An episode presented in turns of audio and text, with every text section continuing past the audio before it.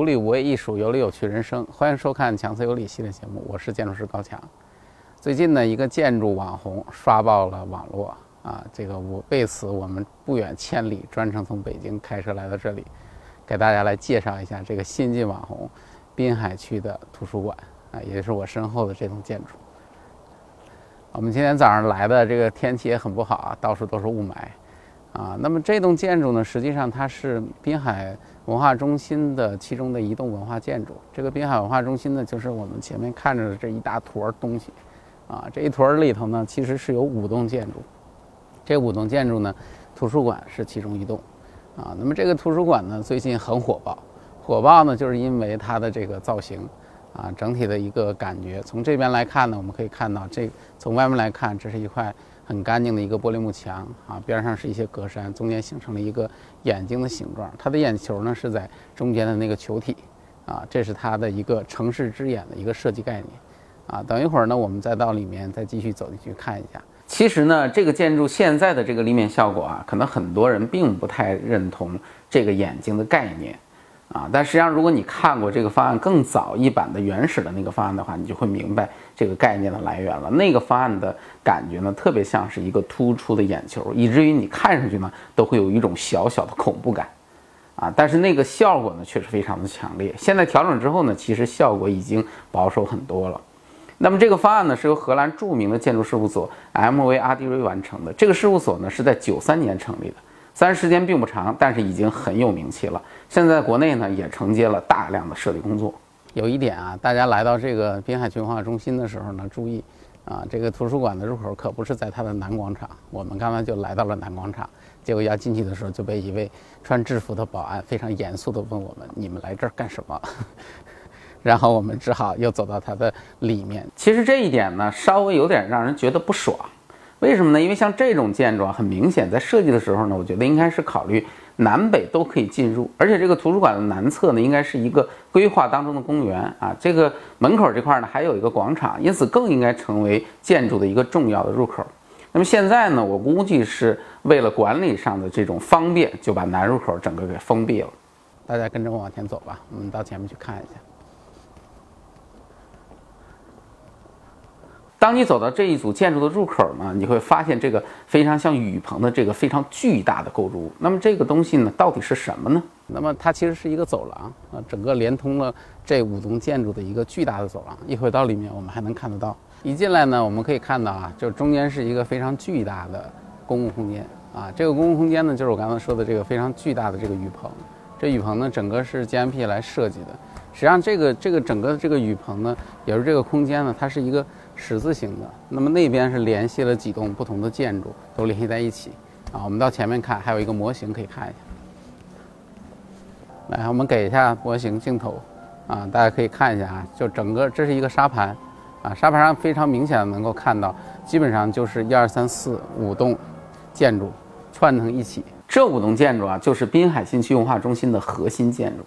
实际上呢，这五栋建筑的规划呢，曾经做过两轮投标。一次竞标的时候是扎哈中的标，啊，但是后来呢，由于这个基地变更，因此那次中标呢也就废掉了。后来基地再调整的时候呢，又邀请扎哈团队参加，但是他们因为时间的原因就没有再参加了。到了第二轮竞标的时候呢，最后是选中了 GMP 的方案。所以这两轮方案风格的变化呢，可以说是天翻地覆的。因为你看这两家公司啊，就是这个结果。但尽管如此呢，参加竞标的其他几个公司呢，还是得到了设计其中的这些单体建筑的这个机会啊。咱们位于中间的那个呢，就是咱们那个图书馆，旁边的这个呢是探索馆，这探索馆是曲米做的。然后探索馆的这个北侧的这栋呢，是咱们的这个美术馆，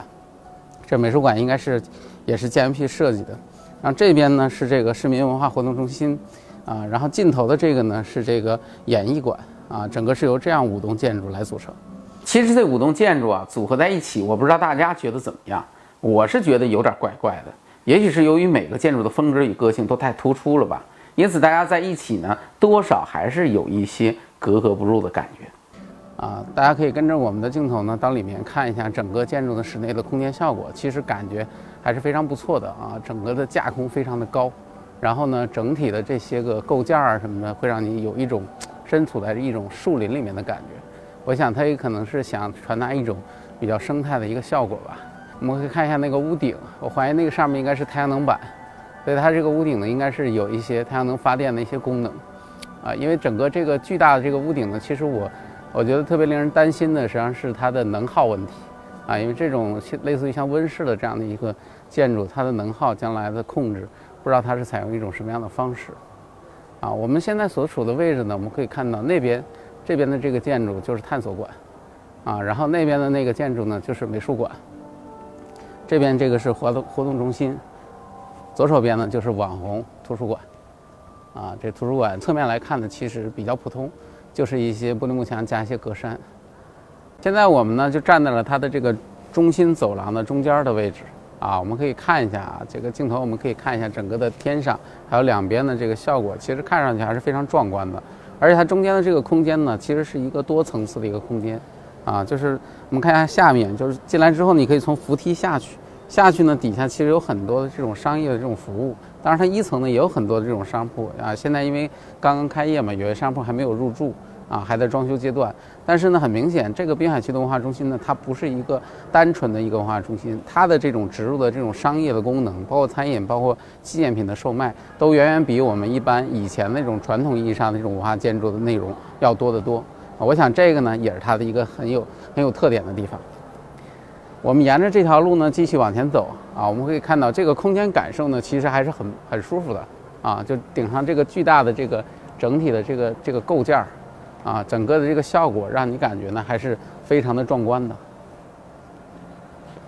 而且在视线上，我们可以看到像这种。轴线的这种对景啊，远处的那个我们看到那个巨大的构件，实际上是偏离了这个位置。这样的话呢，它可以形成一定建筑上的这种对景的这种作用。对面呢，就是我们这次主要要给大家介绍的这个网红的图书馆啊。我们来可以看一下，我们从这个外面玻璃幕墙看过去的时候呢，实际上就已经是有一个巨大的球体，里面层层叠叠的，就是咱们网上流传的所谓的书海啊，实际上人家叫书山，是这样的一个效果。下面呢，我们就进到这个建筑里面去，啊，跟大家来说一下这个，看看这个建筑里面的这个效果。现在呢，我们已经进入到了图书馆的内部，大家可以看一下整个这个图书馆的这个造型，啊，在里面来看呢，可能整体的效果会让你感觉从比在外面看呢上去呢更加的震震撼。里面的感觉呢，就是我们可以看到，这就是网上照片当中所传的这种台阶式的这种书架。啊，层层叠叠的，然后再往上走呢，形成一层一层的这种波浪形的这种造型。那么这种造型呢，很多人称之为书海啊，说这是真正的书海。但实际上，当你来了，你就会发现啊，实际上呢，下面的这些地方呢，应该是可以放书的啊。就人走过来之后呢，你看到自己喜欢的书，你就可以拿起来，随意的坐在这边来看，这种感觉还是比较惬意的啊。但是上面那些地方呢，很明显啊，即使是放了书，可能你也很难去看了，应该是这样的一种感觉。尤其是最顶端的那些书架，基本上应该是一种装饰性的效果了。我想，那么这个整个的这个台阶呢，其实中间围的是一个大球，啊，这个球呢是一个整体上是一个 LED 屏的这样的一个球，据说是晚上，据说是可以放映这个电影啊，以及一些视频啊，有一些效果。那么到了这个下午的时候呢，它会有一个表演。那么实际上从这点来看呢，其实我我的感觉倒是。周边的这些阶梯呢，其实很明显啊，它的更重要的一个功能呢，应该是一个看台，啊，就是大家围坐在一圈，然后围着这个看台看中间的这个整个屏幕上的一个表演。因此呢，这种功能给你的感觉呢，它不像是一个看书的一个功能啊，就是跟图书馆本身的一个功能呢，其实感觉并不是完全的一致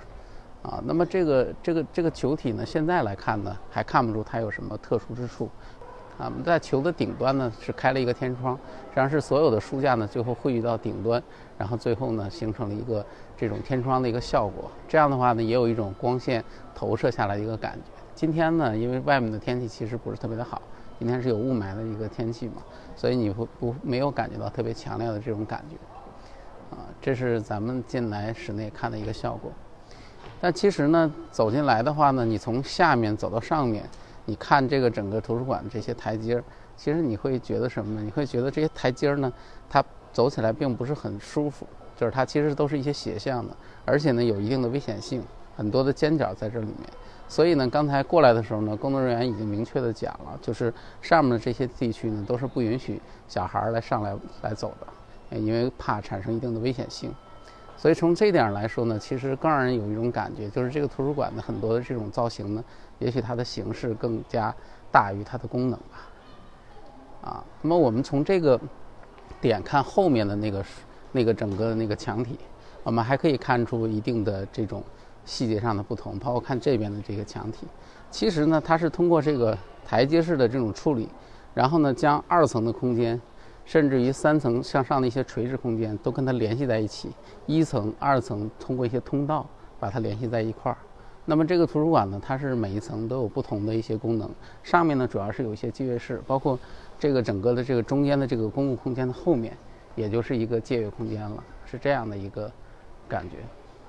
其实我们大家看到的这个台阶上面这些书啊，包括上面那些书，都是印在这个窗口铝板上的一些书的图案而已，啊，那么我想将来这个底下这些部分应该会真正的填满书的，但是上面那个部分应该就比较困难了。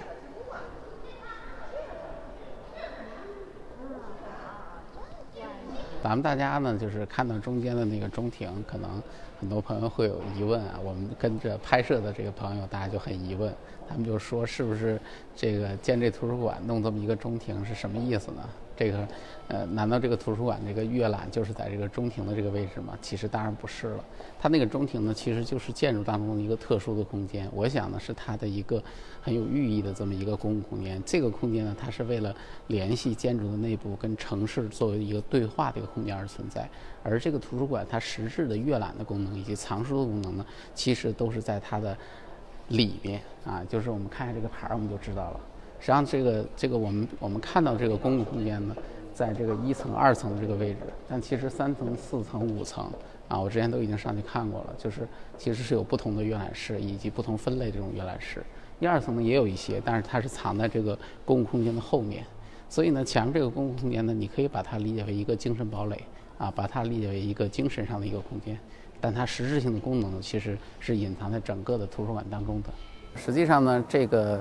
滨海新区的这个图书馆呢，在前段时间呢，成为了大家非常熟悉的网红啊，大家都被它绚丽的这个内饰啊，整个的这种海波浪般的这种书架所吸引。但今天呢，来到这个现场，实际看了这栋建筑，说实话呢，心里还是稍微的有一点点失望的。为什么有点失望呢？因为这个这个建筑的这个建筑事务所，荷兰的 MVRDV 的这个事务所，他们的设计理念在这种建筑当中呢，我并没有看到太多。啊，他们无论是他们这种集约用地、高密度开发的理念，还是带有景观化设计的这种建筑理念，其实都没有。那么整个的这个建筑呢，实际上更多的给人的感觉呢，还是形式上重于功能这种感觉。而对于全国人民的关注点呢，其实也更多的都是关注在这个所谓的像海洋一样波浪形的这样的一个书架上。但是这个书架本身呢，从你实际的感受上来说呢，其实它的适用性应该也是很差的。另外呢，作为一个现阶段新建的一个图书馆来说呢，这个建筑没有让我在里面感受到太多的高科技啊，因为现在的这种科技的日新月异的发展呢，其实我觉得对于电子图书，对于这种互动体验，其实应该更多。尽管你一进去就是一个巨大的这样的一个所谓的可以啊播放曲目电影的这样的一个影影院啊，不是不叫影院，应该叫屏幕。啊，但是实际上呢，这个东西呢也不是什么特别新鲜的东西，而且呢也不能跟人产生一定的互动。而当我进入到里面去的时候呢，我看到儿童的儿童的阅览室啊，包括上面其他各级的阅览室也没有太多科技感很强的东西，充其量呢也不过就是有一些小小的液晶屏幕而已。啊，所以呢，整个的滨海新区的图书馆呢，其实给我个人的感觉呢，还是。有些失望吧，说实话，我其实希望能够看到的是一个，不仅是它的造型外观是一个梦幻般的一个建筑，而且它的内涵、它的内在，包括它的一些科技的这种技术含量，其实都让你有一种梦幻般的这种感觉的建筑。我想这个才是我们大家所期望的吧。